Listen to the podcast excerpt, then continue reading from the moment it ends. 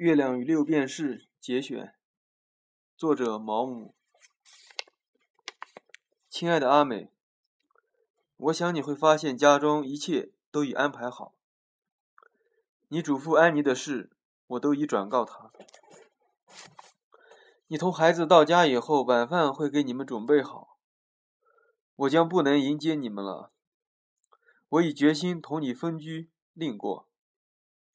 明晨我就去巴黎。这封信我等到巴黎后再发出。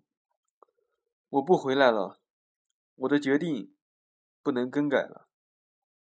永远是你的，查理斯·斯特里克兰德。我那时还不了解人性多么矛盾，我不知道争执中含有多少做作，高尚中蕴藏着多少卑鄙，或者即使在邪恶里也找得到美德。你怎么会认为自己还有一些绘画的才能？我必须画画。我告诉你，我必须画画。我游不了我自己。一个人要是跌进水里，他游泳游的好不好是无关紧要的，反正他得挣扎出去，不然就得淹死。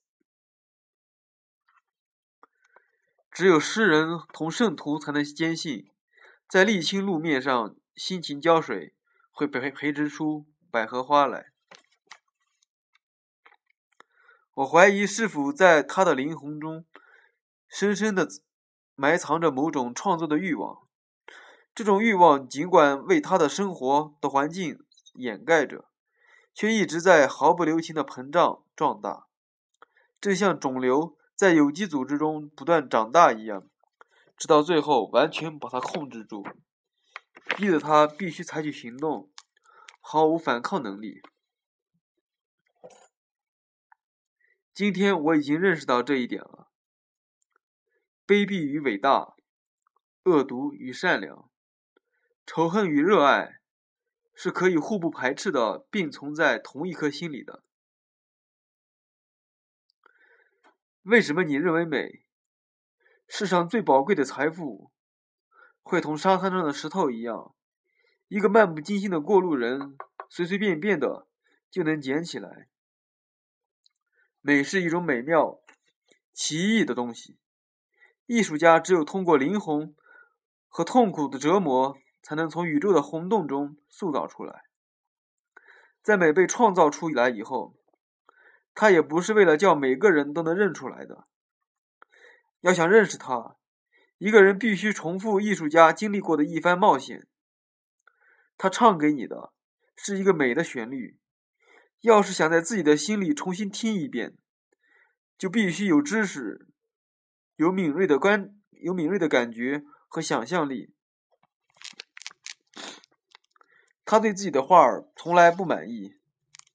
同缠住他的心灵的幻境相比，他觉得这些画儿实在太没有意义了。真幼稚！如果你不在乎某一个人对你的看法，一群人对你的意。对你有什么意见，又有什么关系呢？我不想过去。对我来说，最重要的是永恒的现在。他说不出什么意味深长的话来，但是他惯用恶毒的语言，挖苦讽刺，不由你不被打动。此外，他总是把心里想的如实说出来，一点也不隐晦。他丝毫不理会别人是否经受得住。如果他把别人刺伤了，就感到意，就感到得意非常。